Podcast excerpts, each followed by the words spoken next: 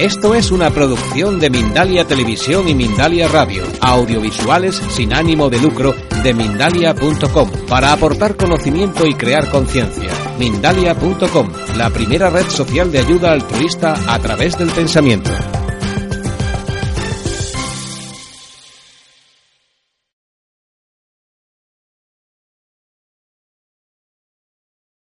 Tengan el poder del conocimiento y solamente entonces serán libres para decidir, porque el conocimiento nos hace libres, hacer lo que estaban haciendo hasta ahora o hacer lo que yo les pido que hagan que no se van a equivocar. Y es saber qué es lo que ocurre cuando estamos en el vientre de mamá. Es algo apasionante y que realmente a mí cambió mi vida y mi estructura de trabajo desde la primera vez que vi y sentí cómo una paciente estaba en el vientre de su madre y muchas de las cosas que nos ocurren, pues evidentemente tienen que ver con nuestra tierna infancia, con nuestra niñez, con el vientre de la madre y con el proyecto sentido que hablaremos también un poquito de hoy. Hoy, hoy hablaremos hoy un poquito. Marc Flechet fue un psicooncólogo francés que trabajó en el Hospital Oncológico de París y él fue el que habló por primera vez del proyecto sentido. ¿De acuerdo? Y el proyecto sentido tiene que ver con el, clima en el que fuimos concebidos. Esto va a marcar nuestra relación de futuro, nuestro trabajo, nuestra relación con los demás. Y no lo digo porque es algo que es una hipótesis, es que es algo real y evidente. Imagínense una madre embarazada que a los dos meses de tener la noticia de que está embarazada, a la semana siguiente su marido se mata, muere en un accidente.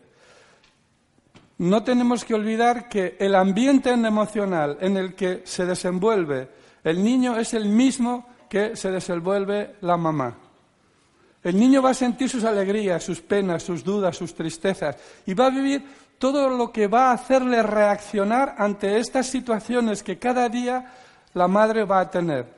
Incluso es curioso cómo, si no es ella la responsable, incluso si viene un día el papá un poco bebido o viene enfadado o resulta que ha tenido un accidente porque le ha dado uno por detrás y viene cabreado y la mamá recibe ese impacto, ese impacto va a ser transmitido al vientre del niño y el niño va a recibir esto, lo va a vivir. Digo emocional porque el niño en el vientre de mamá no tiene cerebro izquierdo. Bueno, tiene cerebro izquierdo, pero no lo tiene desarrollado, no tiene ondas beta, ¿de acuerdo? Está en unas ondas Z. Y si alguien, me gustaría que fuera una chica, si podemos hacer dos, mejor, si podemos hacer tres, mejor, haremos una regresión al vientre de la madre. Todo esto 50, no creo que dé tiempo. ¿eh? Entonces, evidentemente, eh, bueno, me habéis desconcertado por un momento.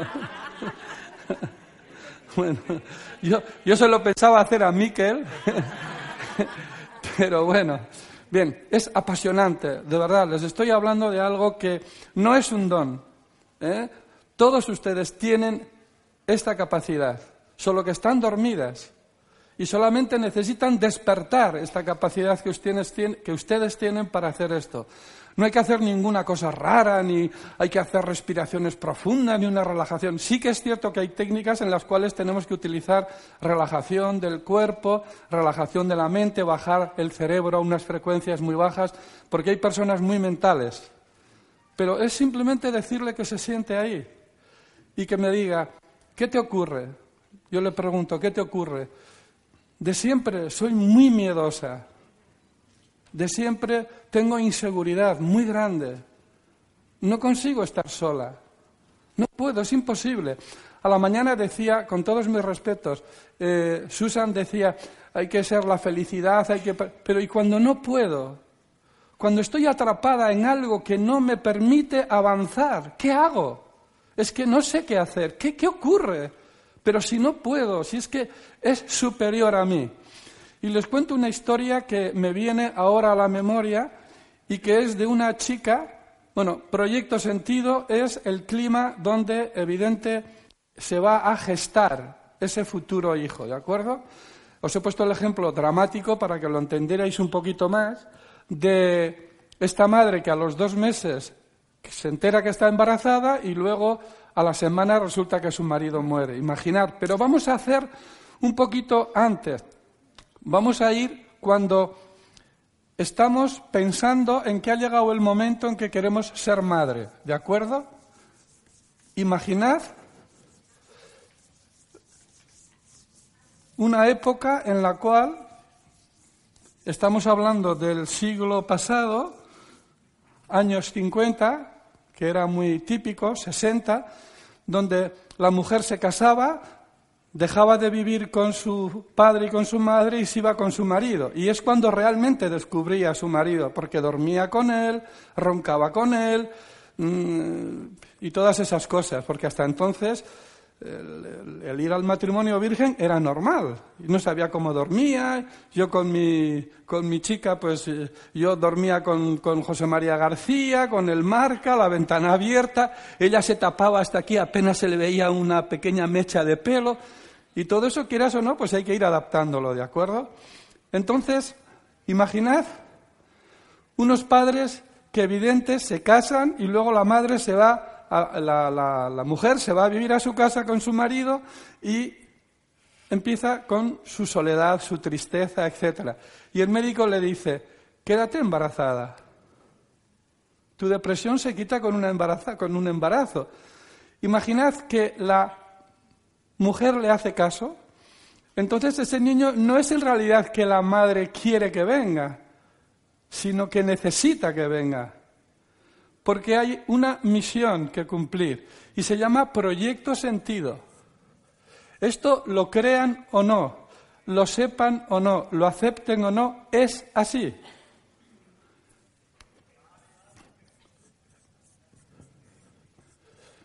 Proyecto. Sentido. Bien, ¿alguien tiene un mechero, un, abanico? Un mechero, un abanico, ¿alguien tiene un mechero? Gracias. Bien. Un abanico, gracias, sí, déjamelo. Porque luego para las pensiones... Eh, échamelo, por favor, si eres tan amable. Oh, Bien. Guárdame. Gracias. Esto, antes de convertirse en algo que se puede tocar existía inmaterialmente en la mente de alguien, ¿de acuerdo? Porque había un proyecto y el proyecto era darle un sentido y es de que hiciera fuego. Y no puede hacer otra cosa que encender y hacer fuego, porque el proyecto y el sentido por el que fue creado fue para hacer fuego. Esto no tiene música, ni saco de aquí una navaja, ni un palillo para limpiarme los dientes por lo cual solamente puede cumplir el sentido del proyecto para el que fue creado, ¿de acuerdo? ¿Lo entienden así? Bien. Imagínense, no sé quién es, pero luego te lo doy. Imagínense una madre que llega a los 30 años y evidentemente dice, bueno, pues habrá que tener un hijo. Y estoy hablando de actualmente, ¿de acuerdo? Y lo importante no es el hecho del padre, sino es de tener un hijo. Y ella se deja fecundar y tiene un hijo. Porque el proyecto sentido de esta madre, el mensaje inconsciente que recibe es que, bueno, tengo 30 años, más o menos sabéis que a los 30 años las posibilidades de quedarte embarazada descienden muchísimo, por lo cual yo voy a hacerme embarazar artificial, bueno, artificial, fecundar, perdón, y evidente que este hijo, el sentido, el proyecto sentido, va a ser no de que ese hijo se haga adulto, sino que va a ser la muñeca de mamá. Y la especificidad del ser humano es ser adulto, no quedarse en esa niña. Entonces esta niña va a crecer y en principio no va a tener relaciones duraderas, Van a fracasar, va a tener dos años, luego va a tener otra, va a tener un proyecto de hacer un trabajo y va a fracasar, porque el proyecto sentido no es de ser adulto, es de ser la niña de mamá, la muñeca de mamá. ¿Me entienden? Entonces, esto va a marcar muy importantemente a esta hija o hijo, no estoy hablando de mujeres, sino puede ser un niño o una niña, y va a ser muy difícil que se separe de mamá, porque el proyecto sentido de esta mujer no es de ser adulta y de emanciparse, es de ser la muñeca compañía, es que tengo 30 años y tengo que ser mamá. Bien, Mark Fletcher fue este hombre que por primera vez descubrió el proyecto sentido o que habló del proyecto sentido. Fue uno de los alumnos de Hammer. Y es curioso cómo hizo una serie de estudios durante 10 años sobre aproximadamente mil pacientes y pudo demostrar, murió antes de publicar sus estudios. Fue Hammer quien posteriormente los publicó y dijo de él que era el primer mártir de la NMG. ¿Sabe lo que significa esto? ¿Alguien sabe lo que significa esto? Nueva medicina germánica, efectivamente. Él dijo que era el primer mártir de la nueva medicina germánica. ¿Por qué? Porque a raíz de estos estudios, en un hospital oncológico tan prestigioso como es el de París, pues evidentemente los estudios que hizo no los publicó. Cogió tres grupos de pacientes. Pacientes A, que aceptaban el tratamiento con quimio, pacientes B, que no querían, estos sí, no querían, y los C que era indiferente, ¿de acuerdo? Y llegó a demostrar y mandó una carta al tribunal que juzgó a Hammer diciendo que el 85% de los pacientes, tanto del grupo A como del grupo B, que además de hacerse la quimio, en este caso los del grupo A, y los que no se hacían la quimio del grupo B, el 85% era de efectividad en tanto en cuanto a que solucionaban y superaban su cáncer.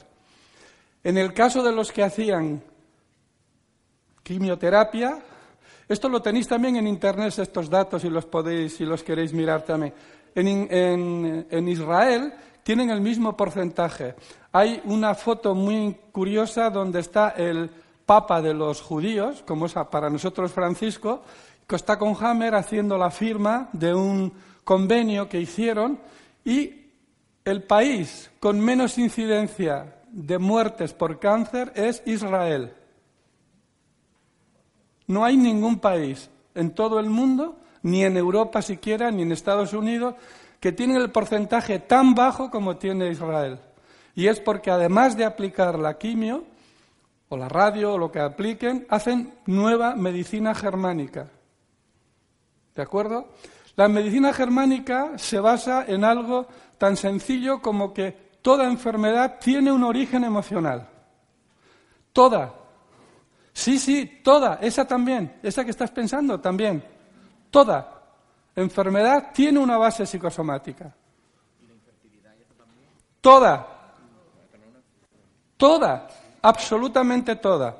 En mi experiencia, yo oí hablar de la no de la nueva medicina germánica, sino oí por primera vez a un oncólogo francés que se llamaba Eric Lefebvre, profesor mío de iridología en el Colegio Mayor de Estella del Palacio Lukin. No sé si hay alguien aquí que lo conoce, alguna navarrica que he visto por aquí. ¿Lo conoces el Palacio Lukin? Aquí también lo conocen, ¿eh?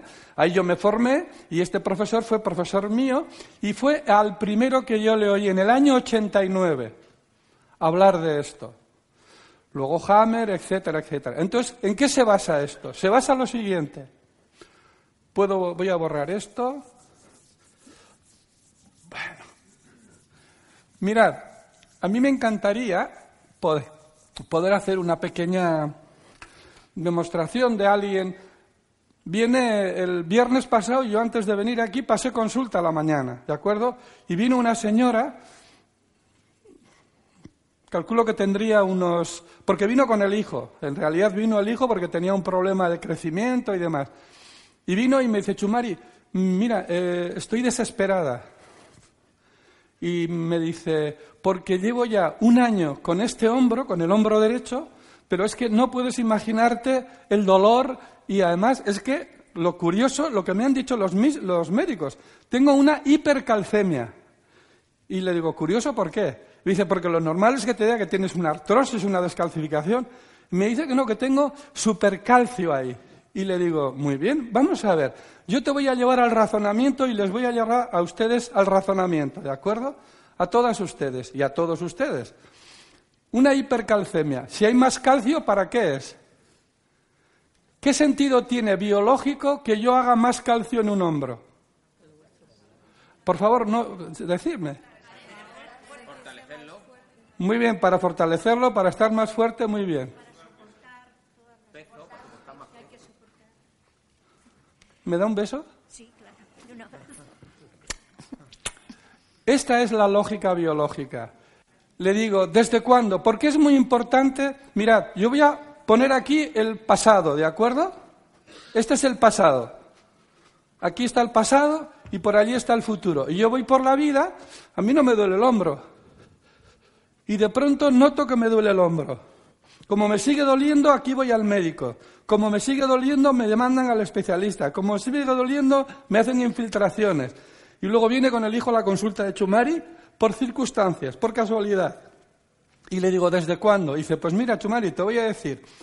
Empecé el año pasado por las navidades, no estas navidades pasadas, sino las navidades del 14 al 15. Ahí es donde empecé con los dolores. Es muy importante que todos los dolores que ustedes tengan ahora, todos los problemas que pueden estar ustedes teniendo, sufriendo, tengan en cuenta, muy importante, desde cuándo.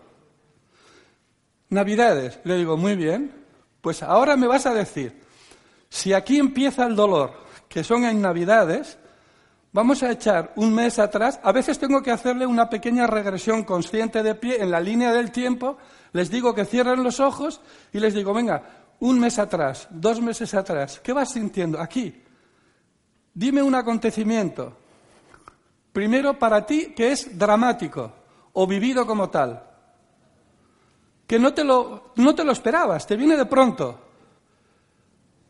Lo vives en soledad y no hay solución satisfactoria para ti.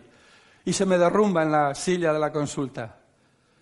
Su hijo que estaba al lado, acordaos que os he dicho que venía con el hijo, mamá, tranquila, que, mamá, tranquila, ¿qué te pasa? ¿Qué ocurre? Tienen un negocio familiar. Su marido se va. Su hijo tiene que entrar a la universidad. Ella tiene que llevar la casa y el negocio.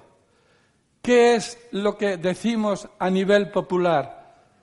Todo el peso lo llevo en mi hombro. Si yo vivo un acontecimiento emocional y no lo expreso conscientemente al exterior, va a quedar impreso inconscientemente en mi interior y mi cuerpo en relación al conflicto que yo he vivido, lo va a localizar en una parte de mi cuerpo que tiene que ver con lo que yo estoy sintiendo y viviendo.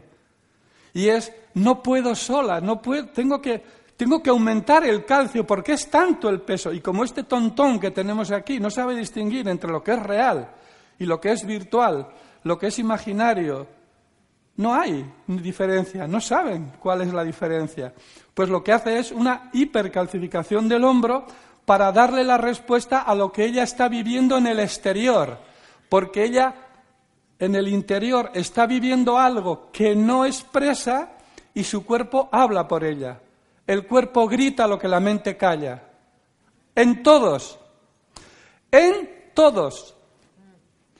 Todo dolor que usted tenga, todo problema que usted tenga, es igual, tiene que ver con algo que lo ha vivido aquí y no lo ha expresado, no se ha dado permiso, no le han dejado expresar o algo ha pasado para que no lo exprese y el cuerpo habla por usted. Muy importante esto, que tengan en cuenta desde cuándo. Albaba con el doctor Miguel, no sé, no sé si está por aquí, no está. No, no lo veo. El otorrino ha salido. Hablaba ayer a la noche, estábamos un grupito de conferenciantes y ponía un caso y le decía a Miguel, Miguel se llama, ¿verdad? Sí. ¿Eh? Miguel Ángel, perdón, Miguel Ángel. Le decía, eh, Miguel Ángel, eh, es curioso cómo en este, este año he tenido varios casos, pero uno muy especial. Bueno, dos. Uno de un niño menor de siete años, porque cuando estamos hablando de un niño menor de siete años, hay que tratar a los padres, no hay que tratar a los niños. ¿De acuerdo? Esto ahora es muy fácil, pero ahí está mi chica que hace 25 años te denunciaban, te querían meter en la cárcel cuando les decías a los padres, venir, que os voy a tratar para que vuestro hijo se cure. Este tío está loco, ¿qué me está diciendo? Entonces, el niño me viene esta, en lo que va de año con cuatro otitis, ¿de acuerdo? Y le digo a la madre, vamos a ver, la primera bien, la segunda, pero la tercera y la cuarta, a mí me tienes que explicar algo porque este niño de cinco años tiene estas otitis. Y dice, sí, Chumari, ¿a ti qué te parece? No, a mí no es que me parezca, es que un niño de cinco años no sabe expresarse. Se expresa con emociones, con dolores. Un niño de tres años cuando expresa una emoción llora o se ríe. Le digo, ¿qué es? ¿Lo que el niño oye que no le gusta y la forma de protestar que tiene es hacer una otitis porque me duele lo que oigo. La madre evidentemente entra en un resentir muy profundo y me dice, sí, desde las navidades pasadas estamos a bronca diaria porque estamos separándonos. Y el niño está reflejando lo que no quiere oír a través de su oído, porque le duele. Y la otitis es la conversión orgánica del conflicto emocional que viven los padres, que el niño percibe y la única forma que sabe de expresarlo es con el dolor de oído.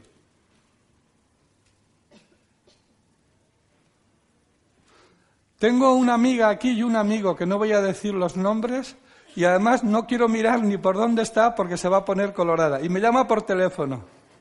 Me dice que está su hija muy mal, que la van a ingresar con un problema de piel. Y le digo, vamos a ver, le voy a llamar Julia, espero no equivocarme. Eh, mira, vas a hacer una cosa. Primero, no le des, personalmente no necesita tomar los corticoides, además un antibiótico que es muy grave, la quieren dejar ingresada. Y le digo, Julia, tranquila, tranquila, tú llévate a casa a la hija, que tu marido se quede con la pequeña y tú a la mayor, que es la que tenía el problema de piel, compras un kilo de sal, llenas la bañera de agua, te metes con ella desnuda y a ella también, la abrazas, no hace falta que hables, pero siente profundamente, con mucho amor, con mucho cariño, todo lo que la quieres, todo lo que te hace feliz, todo aquello que te hace sentirte orgullosa de ella, acariciándola, besándola y tal.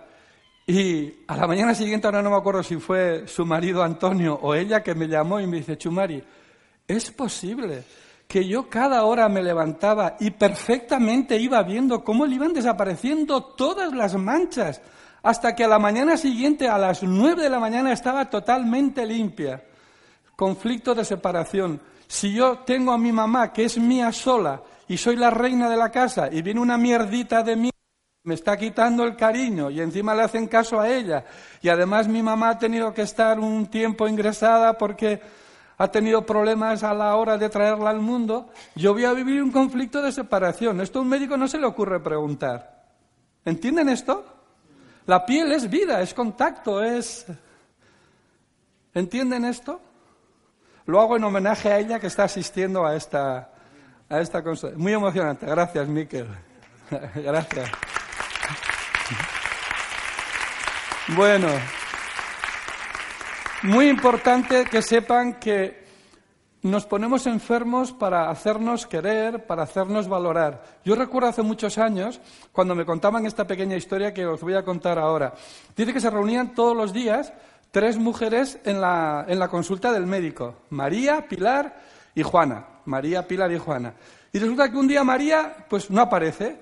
Y dice Juana Pilar, pues qué raro, María, pues no le he visto tampoco esta mañana. Nos juntábamos cuando íbamos a la panadería. Se habrá puesto enferma, dice. Es curioso, estaban todos los días en el médico. Entonces van a casa y ven, claro, van a casa y efectivamente estaba en la cama. Ay, María, no te preocupes. Pilar le trae un poco de sopa, eh, la Julia le tiende la ropa que tenía en la lavadora, le recoge la. Ya no fue nunca más al médico cada dos semanas, cada semana se ponía enferma porque era lo que quería, la enfermedad como camino para encontrar el contacto. El contacto. En realidad, a lo que los médicos, Hammer fue aquí un maestro porque descubre lo siguiente, ¿de acuerdo?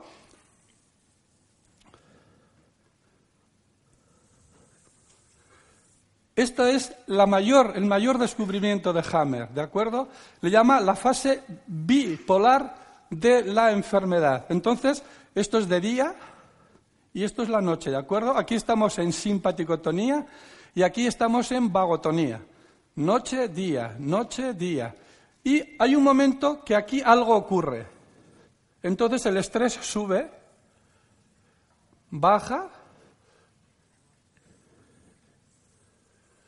Bien, ¿qué sucede? Aquí yo voy por la vida, ¿de acuerdo? Vengo de allí. Esto es muy gráfico porque aquí demuestra muy bien lo que quizás tendría que haberlo hecho con otro color para que se viese mejor. Pero bueno, ya que estamos ahí. Entonces, yo voy por la vida, que es esta, voy a hacerlo al contrario, perdón. Voy por la vida y aquí algo ocurre. Le llamamos biochoc o psicochoc. ¿De acuerdo? Hammer dice acontecimiento traumático, violento, inesperado. ¿eh? Entonces, mi estrés sube. Aquí duermo poco, como poco, tengo las manos frías, no descanso bien. Y aquí, curiosamente, algo ocurre que se soluciona. Entonces, bajo a una fase exudativa, entonces aquí tengo sudo mucho. Hay muchas personas que me dicen, Chumari, pero muchas que vienen a la consulta me dicen, Chumari, yo a las mañanas me levanto algunos días muy sudada. Le digo, bendito sea Dios. Porque ese día en el sueño has solucionado un conflicto y ha habido una vagotonía tan grande que si no sudas hubieses creado una enfermedad. Entonces aquí hay una exudación, hay fiebre y tal. Y luego aquí viene la fase cicatrizal, quiere decir, aquí es cuando ya los tejidos empiezan a recuperarse y demás. ¿Qué sucede? Que aquí el médico a esto le llama enfermedad y nosotros le llamamos curación. ¿Por qué? Porque estábamos enfermos y aquí la enfermedad ha venido a curarnos. ¿Entienden esto? ¿Seguro? ¿Les queda claro? Es fundamental que entiendan que aquí, en fase activa, no, tenemos síntomas. Y en solución, cuando se soluciona el problema, entonces viene la enfermedad, que tiene dos fases, PCLA y PCLB, que le llama Hammer, con sus cinco leyes del hierro del cáncer, que él les llama, ¿de acuerdo? Pero esta es la fundamental, saber que cuando estamos teniendo fiebre, cuando estamos teniendo diarrea, cuando estamos teniendo esputos, es cuando hemos solucionado el conflicto, es la fase reparadora de la enfermedad. Y no podemos poner parches, no podemos dar antiácidos, antiinflamatorios, antis, antis, antis, antis, antis, porque tenemos que dejar al cuerpo que se exprese, que hable, que saque al exterior. Vamos a ver, ¿a alguien se le ocurre ponerse un tapón con perdón en el culo cuando tiene diarrea porque ha comido una teseta tóxica? A nadie se le ocurre. ¿Verdad que no? ¿No? Porque es el mecanismo que tiene mi cuerpo de rápidamente sacar fuera esa toxicidad producida por la seta. Hay amigos, pero cuando yo tengo diarrea y llevo tres meses con diarrea e incluso estoy haciendo una rectitis ulcerosa y no he comido ninguna seta, ¿qué ha pasado? Pues que yo le digo, ¿qué es la primera pregunta que yo le hago al paciente? ¿Desde cuándo? Bien, ¿Y en el intestino qué hay? ¿Qué tenemos en el intestino grueso? Sí, pero ¿qué eliminamos del intestino grueso? Mierda, mierda. Entonces yo le digo al paciente, ¿desde cuándo? Hace tres meses, muy bien. Pues échate atrás tres meses. Oye, ¿quién te ha querido intoxicar o qué guarrada te han querido hacer o qué marranada has vivido en tu entorno? Hostia, Chumari, no me jodas que es de esto. Hijo puta, mi cuñado lo voy a matar. Claro. Claro. Y yo le digo, mátalo. Sí. Pero la forma que yo digo. ¿De acuerdo? Ven aquí, Miquel. Déjame una hoja, Charo. Bien. ¿Tú tienes madre, Miquel? Aquí está. Ah, sí, muy bien, vale. Mira, joder, esto es, esto es una obra divina, porque, eh, bueno, ¿cómo se llama tu madre? Arancha. Arancha, muy bien. Mirarle bien, por favor, ¿eh? Arancha, con TX. Muy bien. Mira, Arancha está, ponte ese micrófono. Arancha está ahí. Es Sí. guapa tu madre, ¿eh? ¿A que sí? Sí. es guapa. Yo le veo belleza. Además ha ido a la peluquería, está guapa. Eh, zapato abierto para que el pie esté fresco, está bien. Bien, mira, aquí está tu madre. Sí. Físicamente está ahí, pero aquí Sí. está. Aun sabiendo que esto es un papel, yo quiero que le escupas. No. ¿Os dais cuenta? El inconsciente no sabe distinguir entre esta. Ven aquí, ven aquí, ven aquí, mujer. No te preocupes. Sí. Ven aquí. Esto nos viene del cielo. Mirar,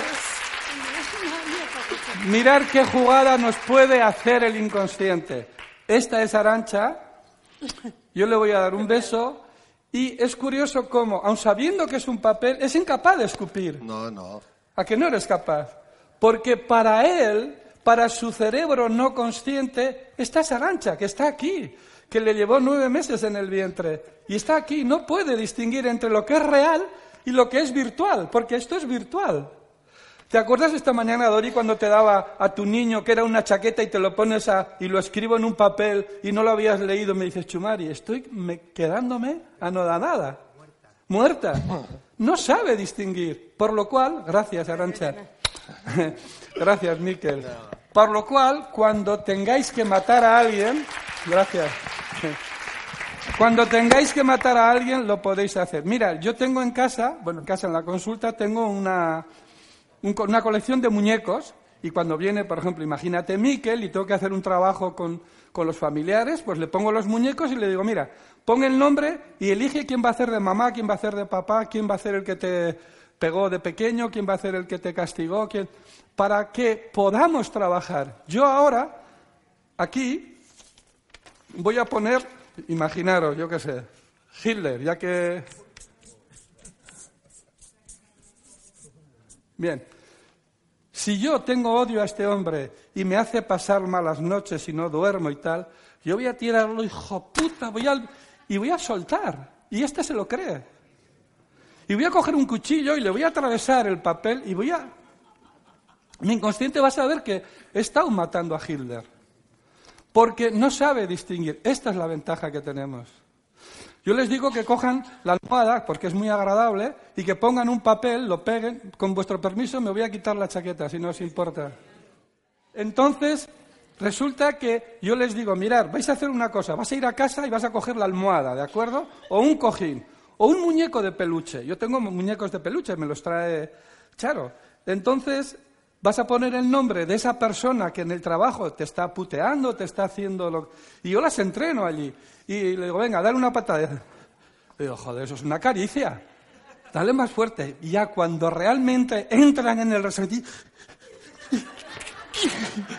Hay que verlo, es que es increíble. No os podéis imaginar la noche que vais a pasar tan agradable durmiendo, quitándoos de encima, porque este que tenemos aquí no sabe distinguir. No sabe. Le da igual real que virtual, imaginario que... Es igual, no le importa, pero lo saca, lo saca fuera, ¿de acuerdo? Muy bien. Sí. Entonces, para terminar ya con la fase esta de la enfermedad, yo voy por la vida y el 22 de mayo del 2016 algo ha tocado en mí que me ha desestabilizado. Y me lo he callado, me lo he comido, no he dicho nada. Y voy a casa y lo voy rumiando, ¿de acuerdo? Y al día siguiente me levanto con dolor de cabeza. Y sigo con el dolor de cabeza y al día siguiente resulta que además de dolor de cabeza tengo malestar. Y sigo adelante porque pasa, además del malestar, al día siguiente ya no puedo comer.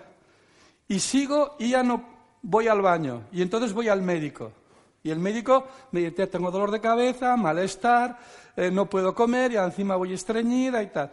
Y el médico evidentemente no se para a hacerle las preguntas que os acabo de proponer. En cualquier problema, si tenéis alguno, ahora, ¿alguien tiene algo que le ha podido suceder últimamente y que no lo tenía hasta ahora? Dígame. ¿Qué tiene? No, pero últimamente. ¿Desde cuándo? Después de morir mi madre. ¿Le contesto? ¿Qué peso tiene que llevar ahora esta mujer? El dolor del brazo es el dolor de la muerte de su madre. Es evidente. ¿Se dan cuenta? Antes de la muerte de su madre usted no tenía dolor. La toma de conciencia, ahora puede haber aquí un conflicto que es la relación que tenía con esa madre, el peso que le ha dejado, que es el trabajo que tiene que hacer ahora que antes no hacía, o también el dolor por el peso de la pérdida, del duelo. ¿Cómo se llevaba con su madre?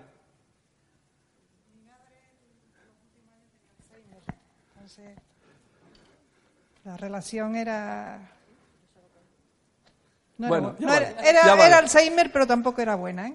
Ya, ya vale, con eso ya vale, tampoco vamos a ponerla. Tened en cuenta esto, que es ahora que ha tomado conciencia de esto, del brazo, porque hay una cosa muy importante, el brazo derecho tiene que ver eh, con todo lo que me ocurre colateralmente. Si fuese el brazo izquierdo, tendría que ver con la relación con mi madre o con mi hija, es vertical, ¿de acuerdo? Por eso, esta mañana, aquí Doris, que está allá afuera, se ha quedado tan sumamente muerta cuando le explicaba el motivo de por qué una, una mujer perdón, tiene cáncer de mama izquierdo. Porque no es lo mismo tener cáncer de mama izquierdo o el derecho. ¿Sabéis que los diestros como aplauden?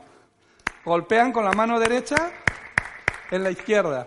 Y los zurdos golpean con la mano izquierda en la derecha. O sea, este es un diestro como habla y este es un zurdo como aplaude, ¿de acuerdo?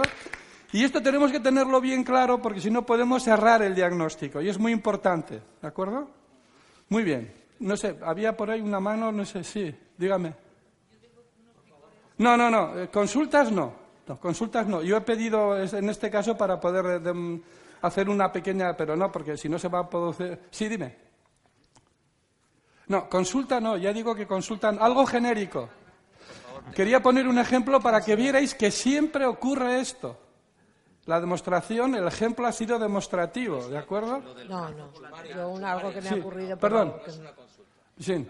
Yo me he detectado que tengo el azúcar alto en los límites superiores porque mi hijo ha estado con una enfermedad, ha estado con una herida, un signo espirolinidal infectado, una herida muy grande que yo le está curando y me ha parecido justo cuando le traje aquí, que él no vive aquí, él vive en Salamanca, le traje aquí, lo operaron aquí y yo le está curando y he sufrido mucho por verle así porque es joven. Madre. Me ha parecido el, azúcar. Esto, esto me parece interesante de cara que también para mostrarles, ¿de acuerdo? Si nosotros tenemos aquí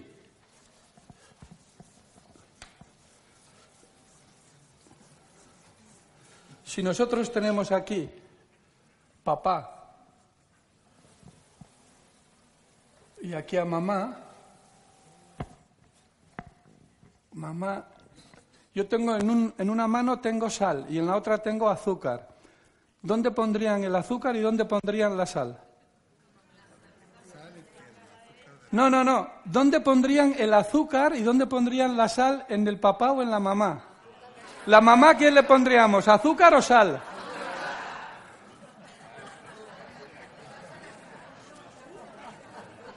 ¿Y la sal? Muy bien.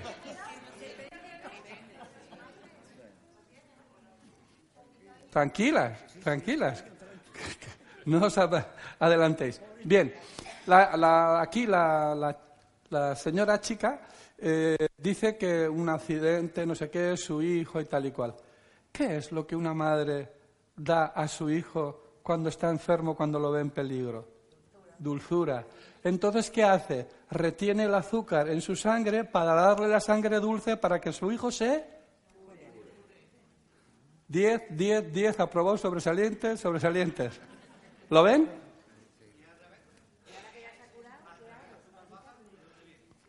Azúcar baja. No recibo, no voy a contestar preguntas, eh, consultas privadas, ¿de acuerdo?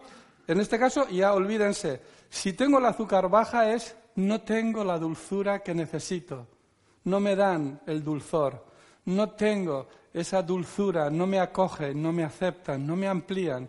Y entonces voy a tener ese azúcar. ¿Para qué? Para que cuando me la den, mi azúcar no esté alta y pueda recibir el dulzor, la dulzura, el azúcar, el amor y el cariño. ¿Le ven lógica a esto? muy bien. Sí, perdón, perdón. Sí. Déjame el micrófono. Déjame que lo tenga yo. Sí. Cuando antes dijo lo de la relación colateral o la relación vertical, Sí. colateral se refiere a los tíos, primos, hermanos. Primos, tíos. Primero, mirad, primero es el que llevo aquí a mi lado. Es mi pareja, ¿de acuerdo?